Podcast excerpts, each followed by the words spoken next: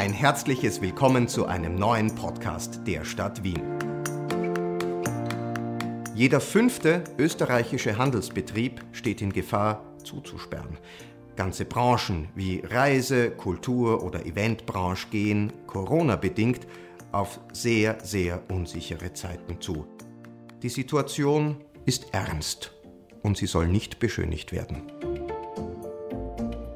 Der folgende Podcast, gestaltet von Patrice Fuchs, gibt einen Einblick in die wirtschaftliche Situation vieler Wiener Kleinunternehmerinnen und Kleinunternehmer, ihrer Sorgen und ihrer aktuellen Situation. Wie geht es Menschen aus existenzgefährdeten Branchen in der Corona-Krise? Es war ein anderer Stress, als den man sonst hat. Das ist ein anderes Stresshormon. Das war ein Schock. Das war ein Schock. Es spricht sich ja herum, zweite Welle September im Herbst. Wenn die zweite Welle kommt, dann bin ich ruiniert. Die Corona-Krise kam nicht über Nacht. Sie schlich sich an, kam näher und näher. Ich habe mir auch gedacht, wenn das ein Virus ist, dann ist es ein Virus und dann müssen wir halt jetzt aufpassen, dass wir sie nicht einfangen. Ne? Und dann irgendwann hat es geheißen, ui, der Virus ist arg, das kann auch tödlich sein. Dann war es plötzlich in Italien, da war es näher, da sind so viele Leute gestorben. Also es ist immer es ist so angewachsen. Ich habe im Jänner schon dran gedacht, dass man da was tun muss. Äh, denn äh, für mich war das auch ganz klar, dass sich dieses Virus nicht in Asien äh, äh aufhalten wird. Gerald Matt, Kunstkurator, Moderator und Vielflieger. Äh, ich meine, wir haben immer noch einen internationalen Flugverkehr gehabt, äh, die Leute sind hin und her. Das ist ja ganz klar, dass sich das ausdehnt. Mit den Ausgangssperren kam für den Handel, Kunst und Kultur und Gastronomie de facto das Berufsverbot. Marietta und Mustafa betreiben das marokkanische Restaurant L'Orient im zweiten Bezirk. Mustafa kocht jeden Tag frisch und biologisch hochwertig. Das Lokal haben sie vor zwei Jahren mit viel Aufwand renoviert. Von einem Tag zum anderen blieben die Tische leer. Und man konnte nichts tun.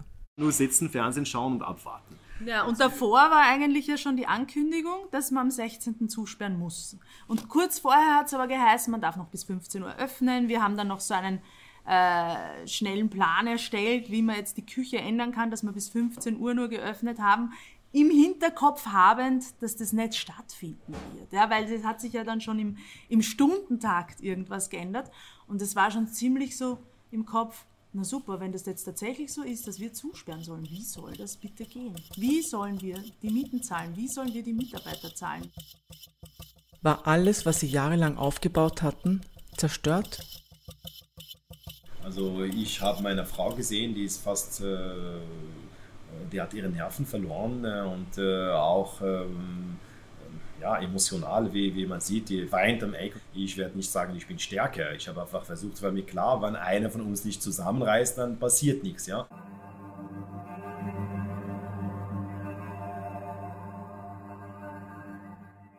Das war so ein Zustand, in dem man sich fast nicht bewegen kann.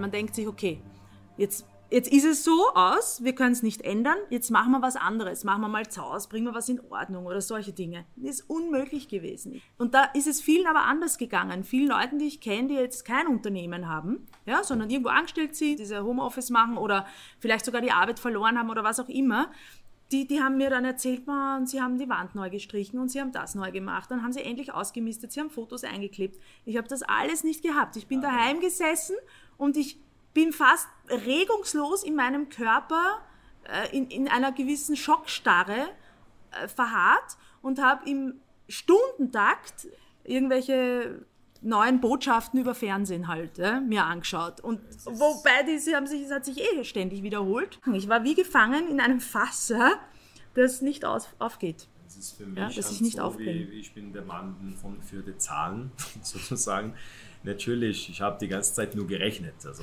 wie tief uns treffen kann und so. Also ich habe dieser ganzen Prognosen von Regierung gar nichts zugehört, weil ich habe meine eigenen Prognosen gemacht, weil ich weiß die Zahlen für meinen Betrieb und ich weiß, wann aus und wann es noch weitergeht. Martin Riesack, Universitätsprofessor für Arbeits- und Sozialrecht. Wenn man so ein bisschen so schaut, äh, ob das alle gleich getroffen hat, das ist natürlich immer dasselbe. Die mit Kapitaldecke, die können was durchtauchen, die ohnehin keine Kapitaldecke haben, weil sie sich hauptsächlich selber verwerten.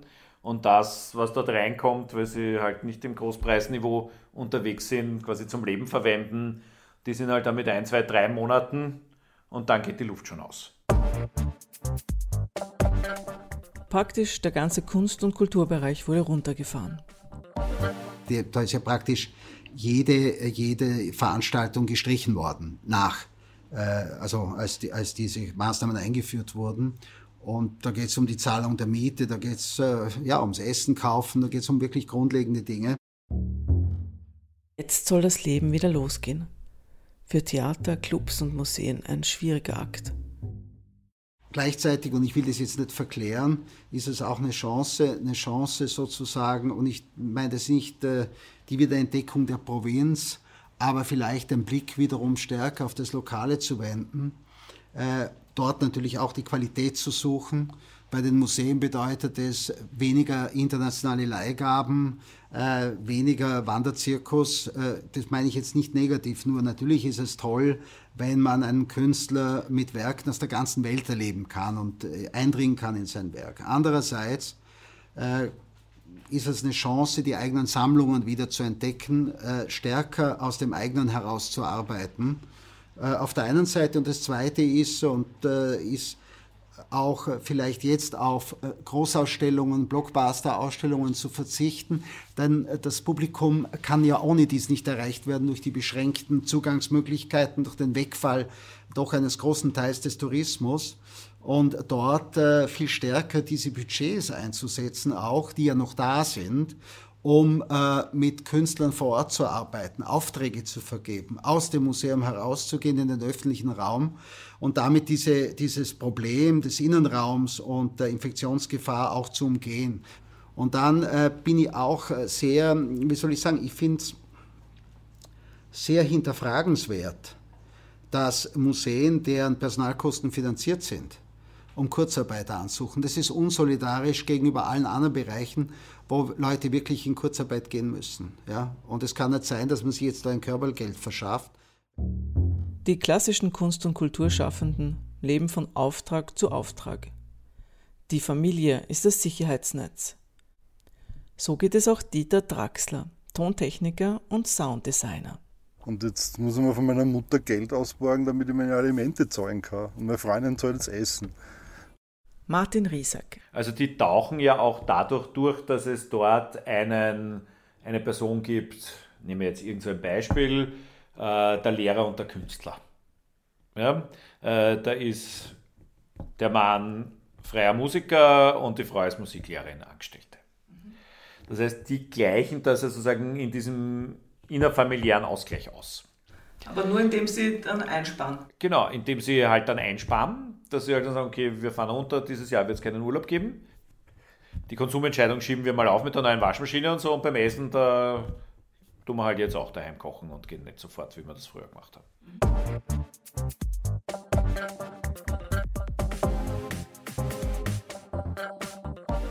Meriana Comozea führt die Weinbar Vini per Tutti auf der Lerchenfelder Straße. Die ersten Tage des Lockdowns waren für sie besonders schlimm.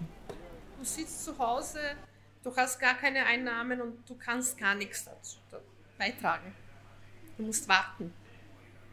Nur sitzen und warten. Wie lange wird es dauern? Was kommt auf uns zu?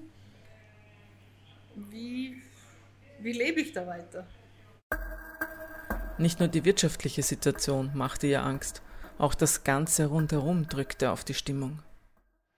Die, die, diese ganzen äh, Scharen von Menschen, die, die Hamsterkäufe tätigen, äh, leere Regale in den Supermärkten. Es war ein Schock. Gerald Matt ist Moderator und Kurator und seit neuestem zählt er sich zu einer weiteren Gruppe von Menschen. Da bin ich, glaube ich, äh, was, was man jetzt so schön Risikogruppe nennt. Ja. Drei seiner Freunde sind an Covid-19 erkrankt und einer hat nicht überlebt. Ich finde also äh, eher lächerlich die Leute, die da mit äh, Verschwörungstheorien hausieren gehen, äh, die vielleicht hilft es ihnen bei der Bewältigung der Ängste, aber letztlich ist es ernst zu nehmen und man muss halt eine Gratwanderung machen zwischen Isolation, Rückzug und doch dem Drang, den man hat nach Freiheit und Bewegung. Das Virus ängstigt und polarisiert. Ich habe eine Pilates-Gruppe ja, und ich schwöre, was ich jetzt sage, das ist kein Spaß. Ja. Es begann in unserer Pilates-Gruppe eine Diskussion um, um, diesen, um diesen Virus und mittlerweile hat leider eine, eine meiner langjährigen Pilates-Teilnehmerinnen diese Gruppe verlassen. Aber nicht nur die Gruppe, sondern die ganze Pilates-Gruppe, also nicht nur die WhatsApp-Gruppe weil, weil die Emotionen so hoch gehen mit diesem Virus. Ja? Auf der Thalia-Straße führt Kadir Tusun seit elf Jahren ein Festtagskleidergeschäft. Ihn hat es besonders hart getroffen.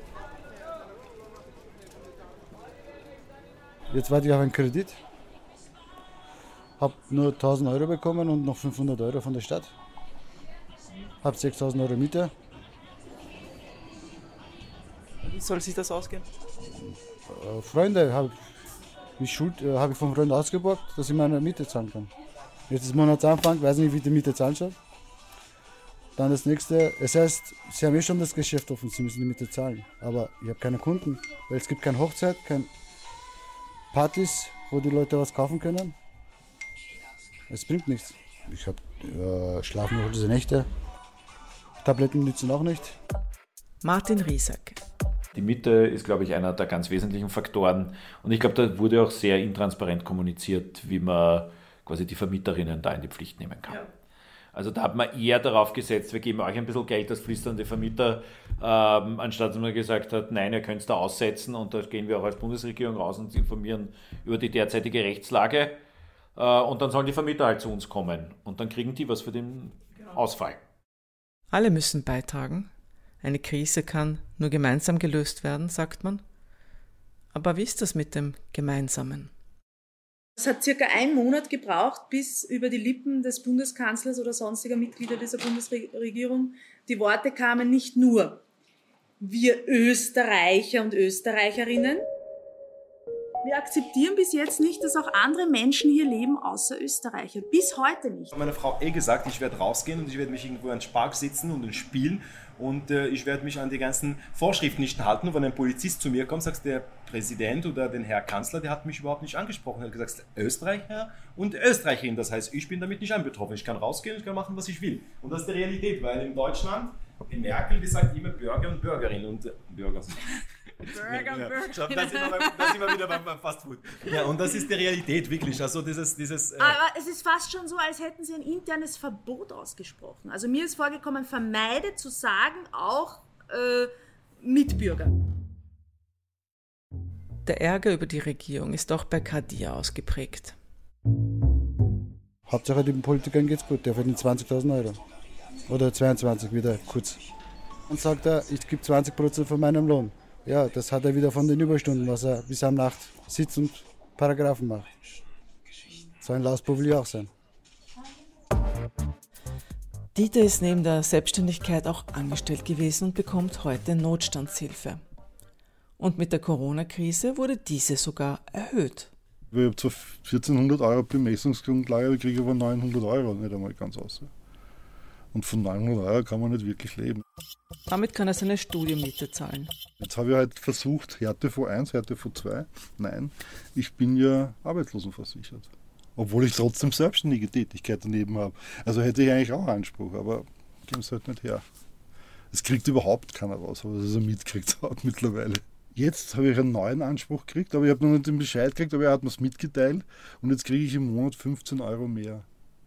Ich habe das gestern so, so ein bisschen lässig reingeschrieben in, in Facebook und haben ein paar Freunde schon geantwortet, ja, der eine kriegt 10 Euro mehr, der andere kriegt 12 Euro mehr. Also das ist die Erhöhung, die Corona-Erhöhung. Ja.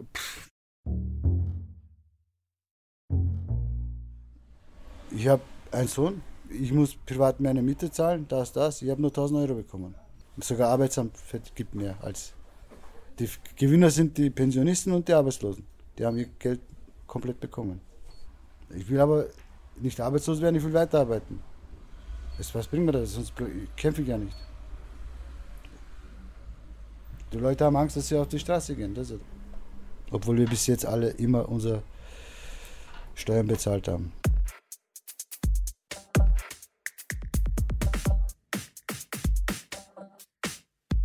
Die Lerchenfelder Straße war früher eine eingeschlafene Geschäftsstraße mit vielen Leerständen. Seit ein paar Jahren ist sie aufgeblüht. Es sind sehr viele neue, schöne Geschäfte dazugekommen. Sehr viel Gastronomie auch, aber auch Verkaufsgeschäfte, die es in Wien woanders nicht gibt, so wie das Gummistiefelhaus da am Eck. Das ist nur einmalig in Wien. Es ist schon viel besser geworden. Die vielen kleinen Geschäfte machen die Wohnbezirke lebenswerter.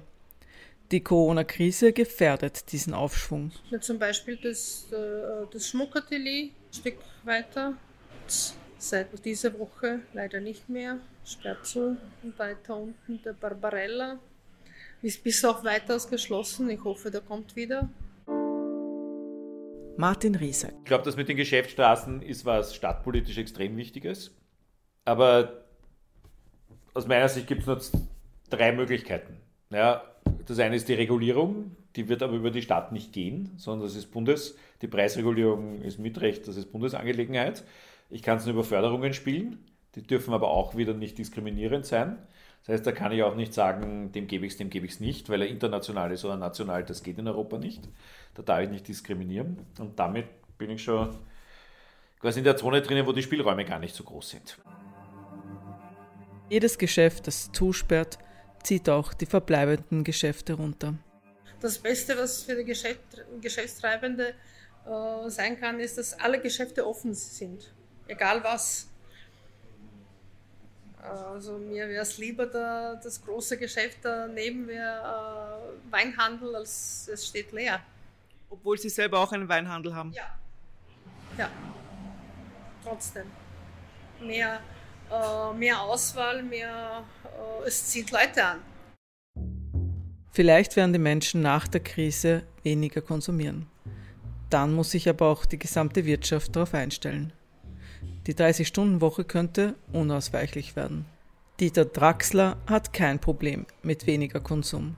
Wie ich jung war, wie ich so um die 20 war, habe ich gehabt eine Wohnung, die hat mir gekostet ungefähr, weiß nicht, was die kostet, 150 Euro oder so, Mitte der 80er Jahre. Habe gehabt ein Auto, ein altes, ein 20 Jahre altes oder 15 Jahre altes Auto. Habe gehabt einen Gitarrenverstärker, eine Gitarre, einen Plattenspieler und 300 Platten und ein bisschen Gewand. Das war alles, was ich gehabt habe. Und das war super. Und das beste Leben, ha? Ja. Und heute bis 20, dann gehst du mal auf die Bank, holst einen Kredit, richtest dich einmal komplett mit Ikea ein, dann hast Netflix, dann hast Amazon, dann hast äh, ein iPhone, dann hast du unter Umständen Sky, weil du wirst dir Fußball anschauen. Man, man, man, man gibt heute schon viel zu viel Geld für Basics aus. Und dann wundern sich die Leute, dass kein Geld überbleibt. Ich, wenn du da schaust, zum Beispiel im Studio, schau dir mal die Tische an. Was das ist? Das sind Wohnungstüren. Das sind ganz normale Wohnungstüren, die habe ich gekauft um 10 Euro Stück. Ja? Und das ist ein dreiteiliger Schreibtisch, Arbeitstisch. Und der 30 Euro kostet der Tisch. Und die Haxen habe ich, glaube ich, um 40 Euro gekauft, alle bei Willhaben. Und das ist voll ausreichend, mehr brauchst du nicht.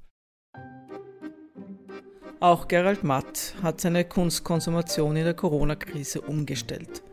Messen und Reisen um die Welt sind gecancelt.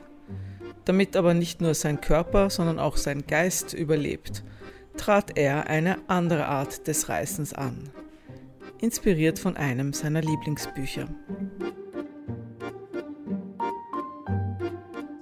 Der Roman heißt Voyage autour de ma chambre, also Reise um mein eigenes Zimmer, äh, wo äh, der Protagonist, also das ist der Autor selbst, äh, aufgrund eines Streithandels, es ging um eine Frau und Vermeidung eines Duells, äh, äh, hat er äh, auferlegt bekommen, 42 Tage in seiner Wohnung im Hausarrest zu verbleiben.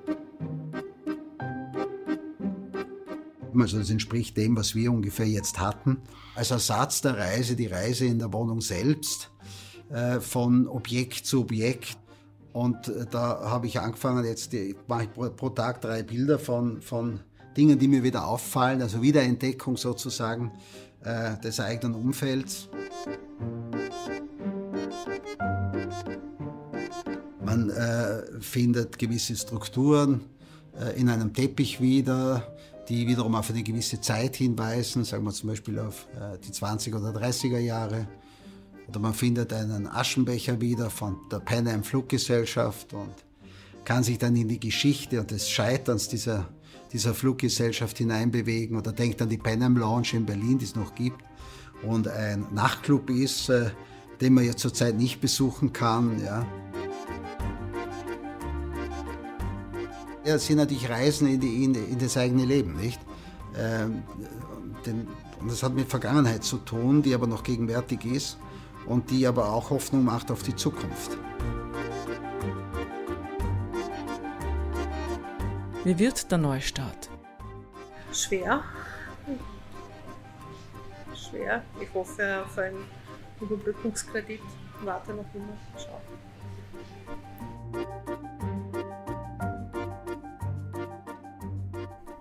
Ich glaube, man muss sich wieder mehr darauf besinnen, was man überhaupt für Geschäfte macht als Geschäftemacher. Dieses Wachstum, dieses Permanente, was man den Firmen verordnet, das ist einfach der, der, der totale Kapitalismus, der alles tötet, finde ich. Das, das zerstört uns irgendwann, dieser Kapitalismus. Und das muss wieder eine gescheite Linke her.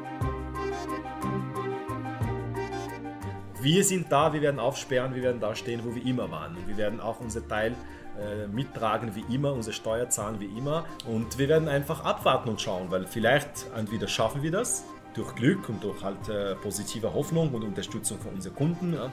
Es ist halt, äh, es ist wirklich ungewiss.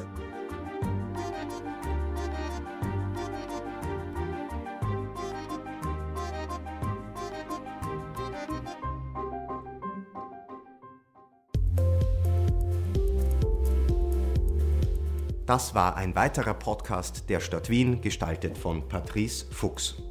Wer als Kleinst-, Klein- oder gar Mittelunternehmerin oder Unternehmer in Wien von wirtschaftlichen Sorgen geprägt ist, braucht vielleicht nicht nur finanzielle Hilfe, sondern hat auch seelische Sorgen.